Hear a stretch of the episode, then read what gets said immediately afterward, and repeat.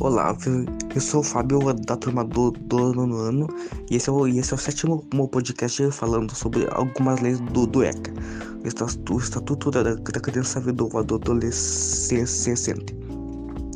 O meu, meu, tema desse, desse podcast é lei, é lei número 13.698 de 2019, que institui a, a Semana Nacional de Prevenção da Gravidez na Adolescência.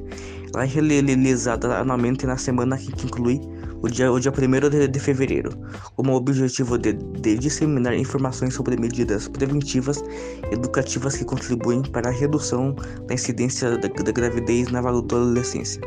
As ações dessa lei são dirigidas prioritariamente ao, ao público adolescente.